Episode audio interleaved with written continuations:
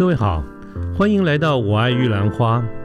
这个节目呢，主要是针对年轻人所可能遭遇的各种议题来做广泛的讨论与分享。欢迎您跟我们一起。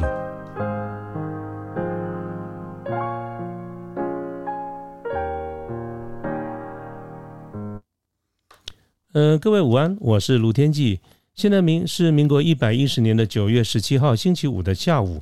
那么前一段时间呢，因为我个人比较忙碌的这个因素，我们这个节目的更新呢就稍微受到了一些影响啊，所以这个现在呢就赶快呃回到自己的该有的这个岗位哈，这边我就会继续的这个加强我这边该有的一些节目的推出。那么今天呢，我想安排的一个主题是我们的这个人物的这个特写哈。那我非常高兴也非常荣幸能够邀请到一我的一位好朋友，多年的一个好朋友。那么他。这个在很多的企业经营管理上面都有非常丰富的一些经验，我希望能够邀请到他来跟我们所有的听众朋友能够做一些分享。那么至于这个详细的这个细节呢，我打算待会儿留给他自己介绍。不过我来先跟大家说明一下，为什么啊会想到安排今天这样子的一个节目。呃，主要的是因为我刚才有提到过哈，这个今天我们的这个特别来宾，我们的嘉宾呢，是我多年的这个好朋友，也是我们的同事。我们其实，在刚开始认识是一个同事的这个关系哈。那么在这个呃，我们这个节目比较。呃，跟我比较熟悉的这个朋友或者听众应该知道，就是我从我过去的这这么多年，我都在单一在资讯相关领域里面工作。那么中间有一段时间非常荣幸跟我们今天这个嘉宾是有同事的这个关系。那么在这一段关系之后呢，当然我们大家各自有一些很多的这个发展哈，所以待会儿呢，呃，今天的这位这个嘉宾他的这个发展呢，有是非常丰富的哈。那么我。我过去在单一在 IT 产业，但是我们今天的来宾呢，他在呃好几个领域里面，包括在汽车，包括在资讯里面，都有非常成功的这些经验。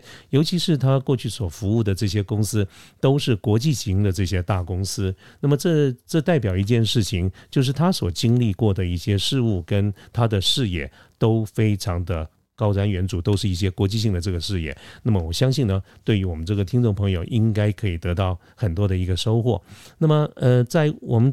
呃，这个人家一讲就讲远了哈。再回过头来，就是说为什么会想到安排今天这个节目呢？主要就是因为我们这些老同事们，大家都会呃保持联络，有一个这个群组哈。那么经由这个群组里面，我们大家平常的这些互动，我得知，哎，我们这个老朋友呢，老同事他最近又出了一本新书，他基本上呢，呃，过去已经有一有一本书了，他最近又出了一些新书。那么这本书呢，我。用最快的速度赶快取得并且拜读之后呢，我我觉得跟我们这个节目所诉求的对象跟我们所诉求的一个主题有非常高度的一些吻合。那么我们这使使得我想到了就是要安排今天这样的一个这个节目哈。那么呃，我很高兴也很荣幸的跟大家介绍我的好朋友，我的好同事林怡景。啊，林先生，那么他目前呢是这个雨衣气管的总经理哈，林总经理。那么我怡景呢，这个今天已经来到我们的这个线上了哈，所以我想看一下怡景在线上吗？哎，我在。哎，怡景好，大家好。对，哎呀，这个怡景，那刚才呢很快的这个跟您跟大家做了一个介绍，可是我总觉得还不够到位。怡景要不要就我刚才的这个介绍再做一点补充？好，那谢谢主持人给我这个机会，能够跟大家聊聊哈，也分享一下我这个呃人生也到了一个看展之后的一些呃体会跟一些心得哈。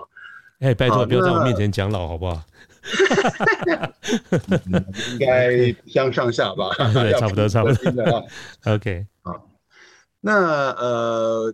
其实我先很快的介绍一下我自己啊，是我我大学念的是机械哈，我是交大机械系毕业的。那后来我去呃念了台大商研所啊，所以我学硕士学位念的是 MBA。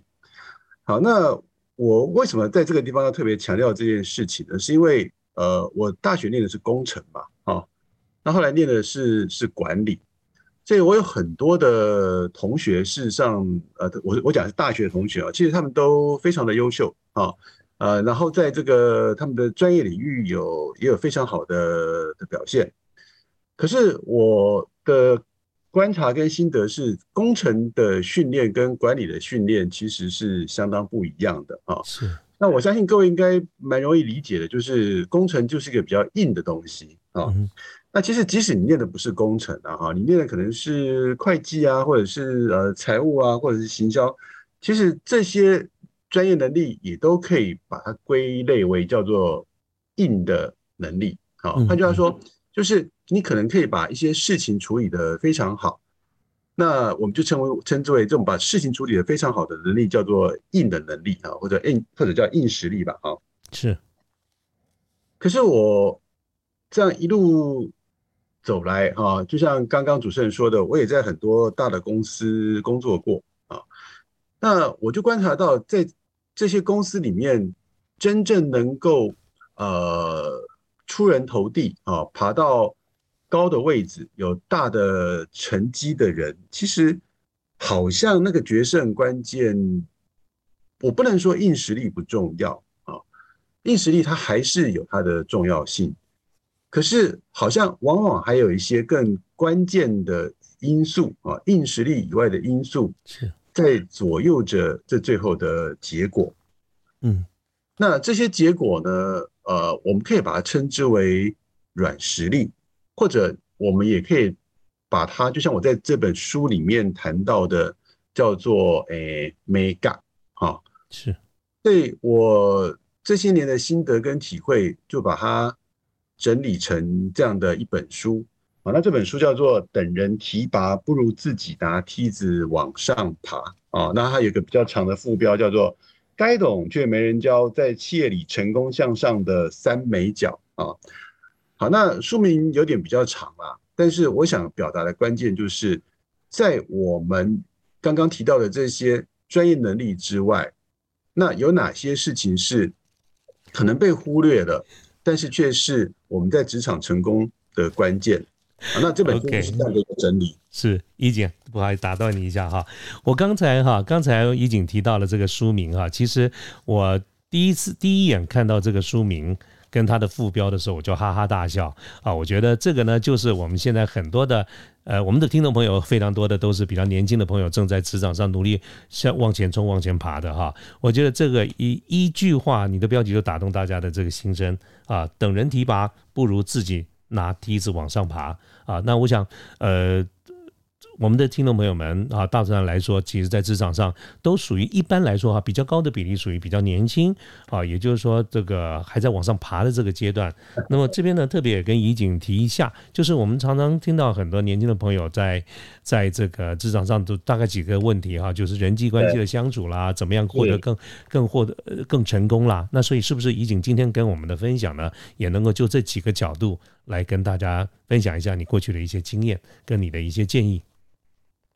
好，呃，我们先回到这个书名啊，它叫拿梯子往上爬吧，啊，那我相信大大多数人，如果特别是如果你是在一个企业里面的话，大家都是除非你是富二代了啊，否则就是从基层干起的啊。是，那基基层从基层干起，可是没有人想要在基层干一辈子啊，你总是希望往上嘛，对不对？没错没错。啊，那假设你今天自己去创业了，你也是希望你的公司规模能够越来越大啊，这总而言之，它就是一个向上的过程。好，那这个地方为什么我们强调说拿梯子往上爬？这有两个，自己拿梯子往上爬，还有两个成意，两个含义。嗯哼，第一个呢叫做，呃，我想很多人跟我在年轻的时候都一样哈，都会觉得说，哎，这个如果有贵人相挺，不知道多好哦。是，那我觉得贵人相挺这个事情，第一个这个看缘分呐，啊是，那当有贵人出现的时候，也要看你能能不能够把握嘛，啊，这是一个很。很直接的想法，嗯哼。但是事实上，这些年我另外一个感觉是，其实贵人是 over there，就是在那里的啊。那这个那里呢，指的不是说远方的，而是高度，不是不是二二维空间的差别，而是三维空间的差别。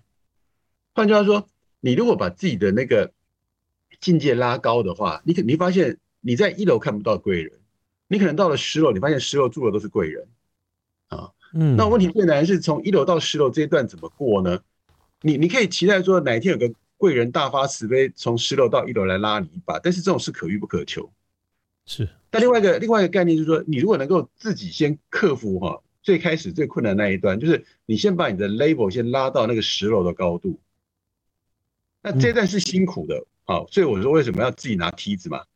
但是你在爬上去之后，你就发现，哎，身边都是贵人了，因为你的视野、你的眼光跟这些贵人也是接近的。那这个时候，我们就会谈谈到一个问题是：那我从一楼到十楼的过程当中是怎么往怎么上去的？是的，那这就是我们书里面要谈到的一个重点。嗯，OK，是。我我刚才在想说怎么到十楼去。有电有电梯当然最好啊哈，呃，如果你爸爸是姓郭姓蔡都不错啊，但问题是我们大多数人爸爸都啊，即使姓郭姓蔡也不是我们想的那些哈，是是，也不是同一位就对了，不是同一位，比较遗憾的是哈。OK，好，那所以呢，我接下来就跟大家呃很快的啊分享一下我在。所谓的拿梯子往上爬这件事情上的一些想法，嗯，那回到我们这本书的结构啊，这本书基本上把这个往上爬的这个能力呢分成三个美感啊，嗯哼，那书里面呢，第一个美感叫做角色啊，第二个叫做沟通，第三个叫做领导。好，那我们先来看为什么角色放在第一呢？其实角色就是一个人放在一个。关系脉络里面，他被期待的权利跟义务，啊，那这句话呢，听起来你可能觉得有点太太文言文哈。那白话文就是说什么叫角色？就是人家认为你该做什么，认为人家认为你不该做什么，但再加上你自己认不认为你该做什么，你自己认不认为不该做什么，好。所以，当我们在谈角色这个问题的时候，我们要强调的一个概念叫做：很多事情跟能力有关，它只是跟你认不认，也就是说，你认不认这个事情是你的事。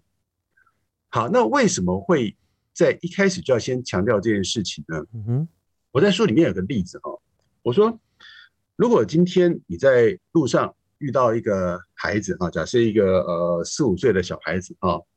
他跟你说：“哈，叔叔，我肚子饿，我我想吃饭啊！”就突然路边冲出一个小孩子跟你说：“叔叔，我肚子饿。”或者是女生是阿姨，阿姨我肚子饿。好，那请问各位，你会怎么回答他呢？你会怎么处理这种情况呢？或者说你爸在哪里？对对，你说你爸在哪里嘛？对，问你妈在哪里呢？嗯，对不对？嗯哼。那那你为什么你会这样回答他呢？其实我相信今天听到这个这个呃频道的每一位啊，每一位。你都有能力让一个孩子吃一顿饱，是？那你为什么不直接带他去吃饭？你去旁边有便利商店买个便当，买个什么预饭团都好，你为什么不这么做呢？很简单，因为你认为那不是你的事。嗯哼，好，是。所以我要强调的概念就是说，我们在公司里面，在团队里面，有些时候会看到很多让你觉得匪夷所思、难以想象的事情，它竟然发生了。其实。这些事情之所以发生，并不是负责这些事的人能力有什么问题，只是他不认为这是他的事。好，那我认为，如果今天你要从一楼爬到十楼的话，有一个很大的关键就是你要把自己的权利义务重新做一些整理。如果你今天把自己当成还是一个听命行事的人的话，那。你就会永远听命行事，因为很多事情你都觉得不是你的事。但是如果今天你把自己的境界往上拉，你把很多事情你把它当成自己的事的话，啊，那有意愿就有能力。所以我在书里面有一篇说，推不掉都是因果，做得来就是功德。啊，那当这有时候也会变成一个反面的结果，就是说。有些人做事叫做包山包海，这两广总督嘛，啊，这个也管，OK，那个也管，这这也会有问题。是，这这个权利义务的边界在哪里？嗯哼，这个是我们要先思考跟定义清楚的。好，所以为什么我在一开始的时候就会先谈角色？那在这里面呢，我们还谈到几个比较重要的概念，比方说我们会提到一个事情叫做，呃，顺着。规则比赛，然后违反规则思考。那为什么叫做按照规则比赛，违反规则思考呢？比方说，如果我们是一个刚进到一个公司里面的一个新人，通常我们都会被要求去接受某些规则。好，那这个时候呢，就有两种我认为长远来看不利于发展的态度。嗯哼，一种叫做看到规则不假思索发挥，从小到大妈妈教我们的要听话的这样子的思维。老板叫我们做什么，我们就做什么；公司规定做什么，我们就做什么。这是第一种，我认为长期来看不会有大发展的思维。嗯哼。但是也有人呢，从小天生反骨啊。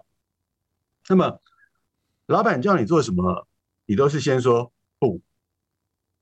公司有什么规定，你都看不顺眼。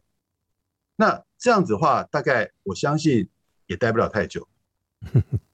所以这两者之间到底该怎么去取舍呢？我认为先顺着规则来比赛，但是你在顺着规则比赛的时候，你要去思考那个规则背后到底是为什么这样规定。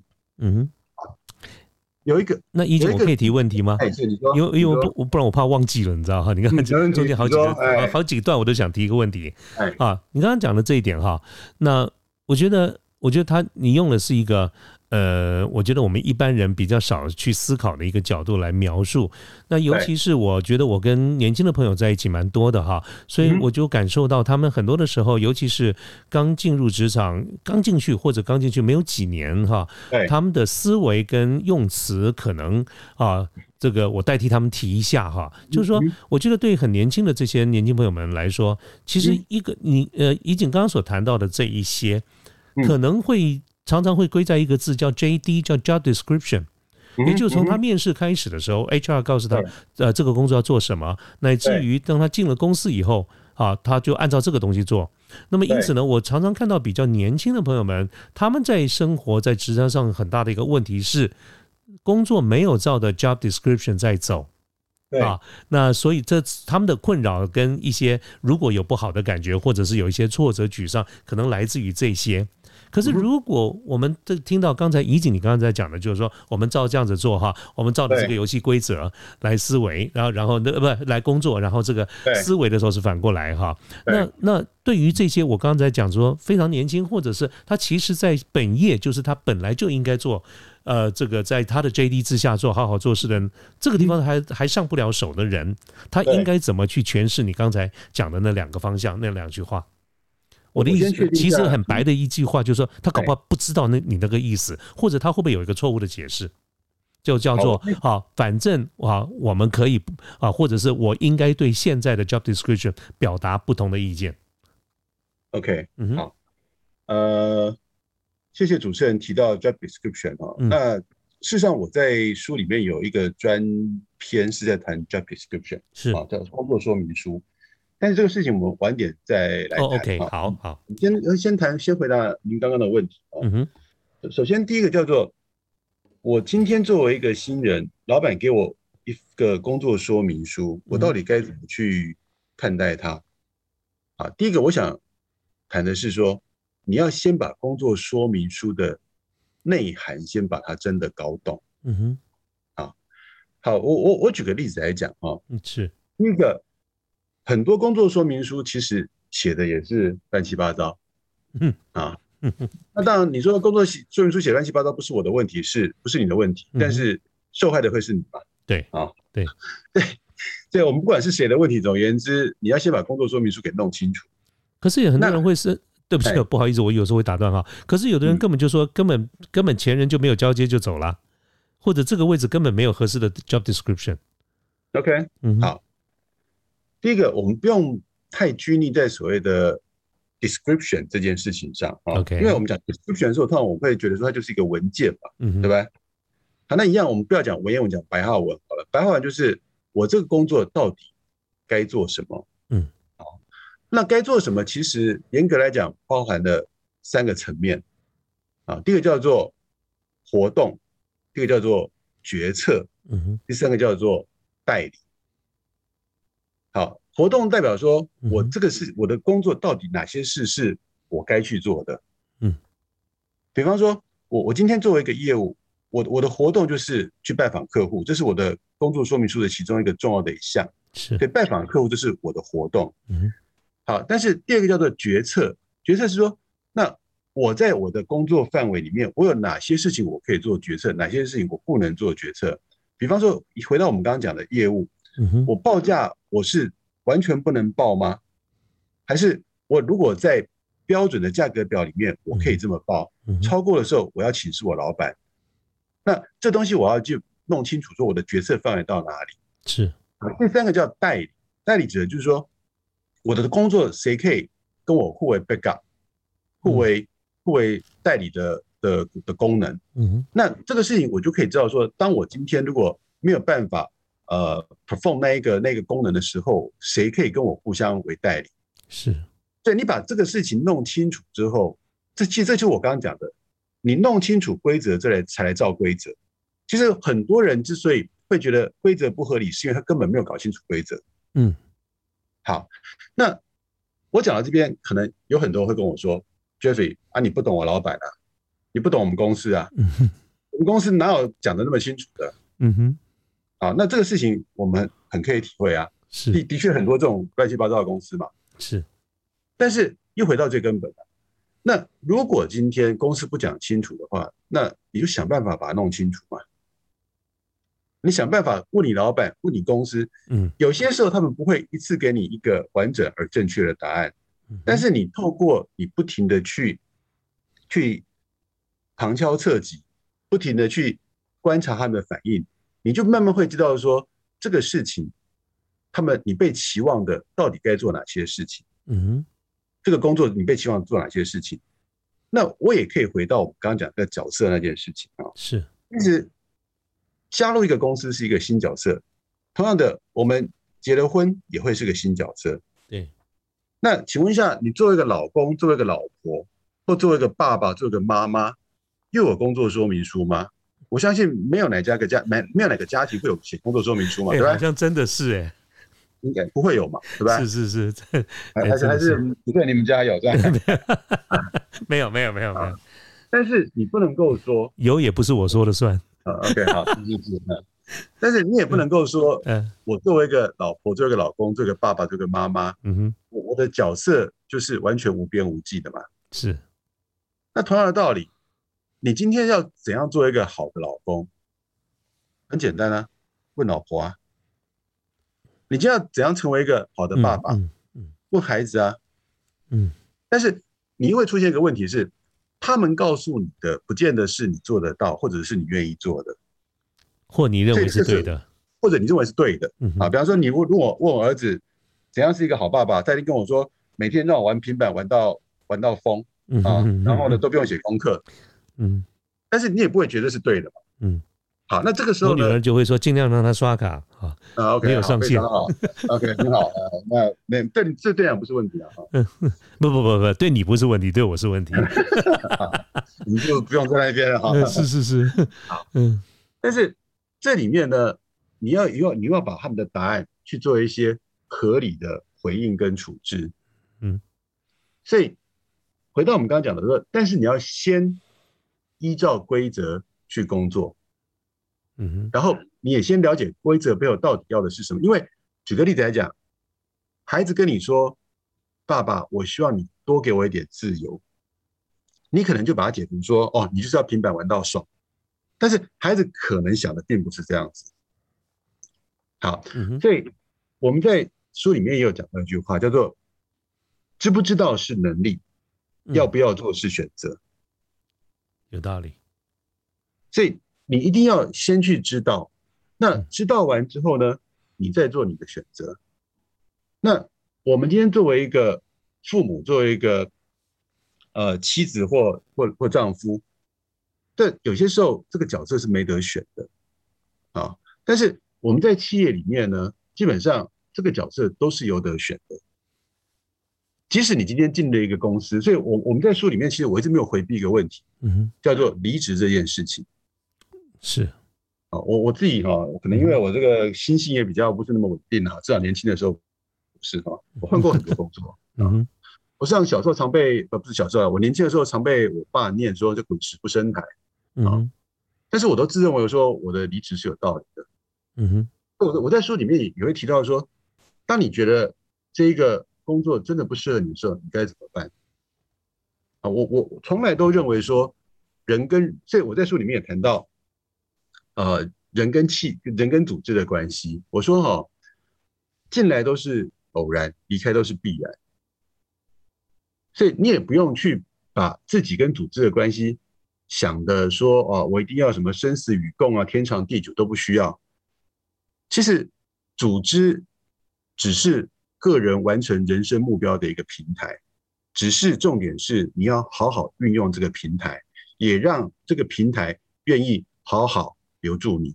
嗯哼，所以我讲的这些东西，其实跟你的，就像我们刚刚讲的，可能跟专业能力都没有关系。是，它纯粹纯粹就是你怎么去解读我作为一个个人跟一个组织的关系。我怎么去解读一个个人在一个组织里面跟其他利害关系人的的关系？那这些关系，总而言之，就是我刚刚讲的，叫做被期待的权利跟义务，以及你自己认为的权利跟义务。那这两者如果是一致的话，那这就是一个完美的结合。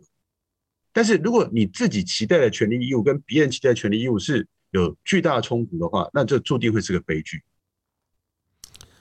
毕竟我觉得哈，你刚刚所谈到这几个方向哈，作为一个专业经理人或者做一个职员了哈，我觉得他自己可能有一个蛮大的一个差异点，就是有的人做得到，有人做不到。我觉得跟他的个性可能真是有一些关系哎。譬如说，你你你记不记得你刚曾曾经有提到过，当我们被要求到做什么，如果长官或者主管讲交代的不清楚。我们应该主动的去问啦，等等，对不对？好，其实刚刚你讲到这边的时候，我就在思考一件事情。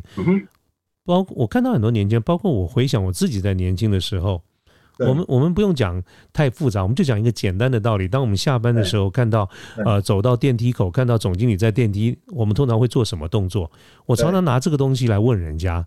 我看到非常高的比例都是转身就走，我要去厕所。对。对不对？啊，其实我觉得，呃，就是说，我自己回想，我年轻的时候也是这个样子啊。看到权威或者看到主管，我其实不想跟他在一块儿，啊，我宁可躲到厕所去，或者我们搭下一班，或者我们走楼梯下去吧。可是当年纪大了以后，才发觉这是一个非常好的一个学习的机会啊。怎么这个跟老板在一块？你刚才所谈到的所有的一个动作，我们主动的去 approach 啦，主动的去争取、去询问啦，我觉得都必须建立在一个前提，就是你愿意走上前去。可是我觉得，会对很多的年轻人而言，其实是不愿意的。会像我自己年轻的时候，似乎也是这样子。哎，我刚刚真的有这样的一个感觉啊。你愿意也没有关系啊啊，不 愿意没有关系啊。是，花一走甘愿修啊，是嘛？所以，所以就在于说，如果这是人的本性，大家都差不多，那么谁能够克服这个本性，勉强自己往上、往、往、往走上前去，可能差别就在这个地方吧。没没错，完完全同意啊，是不是哈？这样我这有感而发。啊所以其实佛教有句话嘛，叫“法门千万，只差一个愿意”嘛。嗯哼，嗯哼，啊啊，真的是，真的是。你要修，你要练，这个都不是问题。法门有千万，但是你愿不愿意去做？好，所以如果今天你觉得啊，所以我我这本书里面一开始有提到嘛，我说我们都。都从基层开始啊，是，但是有些人一辈子都还在基层，是。那第一个，他可能运气不好，嗯哼，那我们只能够说抱歉。第二个呢，那是他的选择。那如果那是他的选择的话，那也没什么不好啊，嗯哼，啊，就，对，还是那句话嘛，啊，一直有干板修嘛，就你就无怨无悔的接受自己的选择结果啊，是。所以我我今天这本书其实要。诉求的一个一群对象是，第一个，你有这样子的一个基本的意愿跟动机，你还是想要往上爬的。嗯，是。那我没有办法给你一个电梯，我甚至没有办法给你一个梯子。嗯哼。但是我可以给你一些寻找的方向，让你知道说有可能在什么地方那边。适合你的梯子存在的几率会比较大。嗯哼，啊，我我最近听到一句话哦，我觉得蛮有感觉的哦。他说他的故事呢，像月光一样，没有办法照亮这个所所有的东西，嗯哼，但是可以让你看到回家的路。啊。嗯，那这句话不是我讲的哈，但我觉得他讲的真好哈。嗯哼，那我也很乐意用这样的概念来比喻我这本书。嗯哼，这本书呢，对我来讲，它有点你可以说的比较世俗一点，像是一个锦囊集，或者是一堆 tips 啊，嗯。或者如果你要浪漫一点，就回到我刚刚讲的，我也愿意把这本书当成是月光，它没有办法让你看看清楚企业里面的所有的事情，是，但是它可以帮助你去找到自己，回到自己心里深处的那一条路。啊，可能让你更清楚思考说，我我到底要的是什么？嗯，那我有没有用对的方法？啊，那其实我觉得人生很简单啊，为达目的慎选手段。你的目的是什么？嗯，先先确定下来。是，我在这这本书里面其实也强调过几次的概念，你的目的到底是什么？你先确定下来。那目的是什么？跟价值观有关。别别人说了，你都可以当它是废话，你自己说了算。你要中顶山林，你还是要还是要干嘛的？这都是你的选择。是，但是手段就不是你说了算，因为企业也好，人生也好，有它的客观运作逻辑。举个例子来讲，你不能说我明明想要在公司干到总经理，可是我每天在那边讲一些五四三的干话，啊，嗯那老那老板也看不到我 performance，但你觉得我我就是对的。那我希望有一天老板大彻大悟，一觉醒来发现我就是干总经理的材料，直接把我从这个基层员工 promote 到总经理，这种事就是违反逻辑的。对，那个就叫连销维了，你刚才讲的，冷消维嘛，对啊，对啊，对对啊。啊，或者说老板是确实会注，意到你，可是那个注意到你是更糟的那种，是啊，是啊，是啊。啊，所以你只要目的清楚，嗯哼，手段合乎逻辑，是，那做下去都是人生的选择。所以我觉得你的书其实你刚才用的是，哎，你刚刚是用什么来比喻？呃，月光呃，月光，我我想到，我想给我的感觉像签诗啊，签这个呃，像签诗，签诗的就是说它有很多的签就嗯。摆在那里嘛，对，嗯。可是你抽到哪一个签，那可能反映你当时的这些问题，嗯那你要去解，你要去从那个签诗去看，对不对嗯，所以我我我所以我觉得你你我我们慢慢慢听你在讲，去然后去体会什么叫做 soft skill 或者是软实力、软知识，因为我觉得你刚刚所谈到的这一些，其实它不像是一个硬的架构哈，比如有第一课、第二课、第三课，然后是二来自于一啊，一加一等等这些，它不是一个好像公式集或者是一个架构啊，可能可能真的就是捡到一句话，捡到其中某一句话，那句话就你自己要想半天，好，甚至可以去对号入座，对待每一个人自己的真实的真实的这个状况。嗯，好，我觉得软实力可能是真的是这样子的一个感觉。。哎，可以这么看待。嗯，所以怡景刚刚谈到的是在角色这个部分。对，好，那这个角色其实，呃，我我我想到再想到一个问题哈。那么嗯你刚刚所谈到的很多都建立在一个人往上爬要自己去拿梯子。对，那请问主管到底有没有责任拿梯子给你？我觉得这也是很多的年轻呃比较年轻的朋友，他常常在工作中有一些呃跟认知有一些落差，甚至于有一些愤愤不平。那我这样问的意思就是说，一个人在 on board 以后，哈，这个照说公司呃不管他的 probation 或者试用期，应该会有人要教你，哈，等等这些。但是我相信我们都同意那是理论嘛，啊，生生活中很多时候根本就没有人教，或者就是呃主管认为他教完了。等等这一些，可是我常常也看到，呃，大家有的时候是愤愤不平，来自于说根本没有人教我对啊，而他最后引申出来的一句话叫做“不教而杀，谓之孽”。对，可是按照怡景刚才你的这样想法，有些事情要自己去搞懂的。对，可是如果哈、是我所描述的这样这样一块，对这中间是不一样的。怡景你怎么看？我的看法很简单哦，嗯还是延续我刚刚讲的，叫做呃，每个人加入都是偶然，离开都是必然。所以哎你真的是每一句话都可以拿来哈、单独的这个玩味。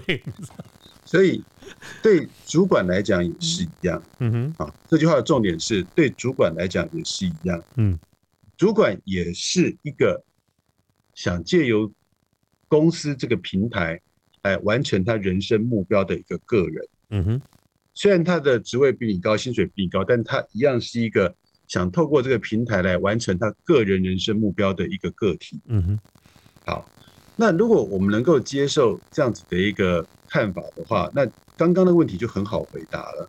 嗯，第一个，你老板要不要把梯子给你？很简单的答案，梯子给你，对完成他的人生目标有没有帮助？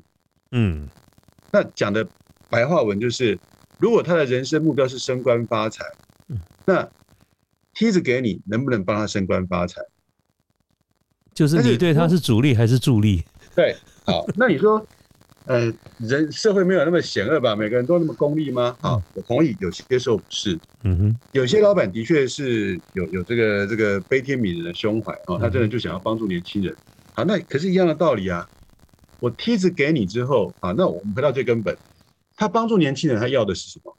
要的是成就感吧。嗯哼，那我今天梯子我梯子给你，我会不会有成就感？我不求名不求利，但是我会不会有成就感？嗯哼，如果我梯子给你，我发现第一个要么被你嫌，第二个呢，我觉得我根本在浪费力气。要医不死病，佛度有缘人嘛，对不对？嗯嗯，我梯子给你，结果我发现你根本就是扶烂泥扶不上墙，嗯哼，我也懒得给了嘛。更何况，嗯，大多数的老板可能他还是很在乎他的名利啊，对，所以你要么让他帮助你的时候过觉得舒服，要么就是帮助你的时候，结果对他有好处，你两条路总要挑一条嘛。毕竟我觉得甚至有可能有第三条路或者第三种可能，就是类似像湿手沾面粉，你那个手湿湿的去沾那个面粉啊，嗯啊，甩都甩不掉。悔不当初，我还不还不如不要拿梯子给你呢。给了你梯子以后，没完没了，就好这个这个变成你的什么事情吃喝拉撒睡，或者是这个不会那个不懂，通通变成我的责任。哦，我还悔不当初，还是还还不要给你，说不定还比较好一点。呀，这个的确会有，但是以我的经验来讲，通常这老板如果是一个做大事的人，嗯哼，他不会让面粉在他手上粘太久的，所以赶快去甩掉他。他赶快去拿水龙头冲掉了。对对，那除非这老板是做不了大事的，他才会让你黏那么久。嗯哼，那你跟这样的人黏那么久，你也会你也搞不了什么。就是彼此的折磨嘛。哎，对对对对，但是一般来讲，如果这老板干大事，那面粉他很快就甩掉了。OK OK，是。呃，因为录制时间的关系呢，我们节目是分段的播出的，所以欢迎各位继续收听我们后面的各期节目。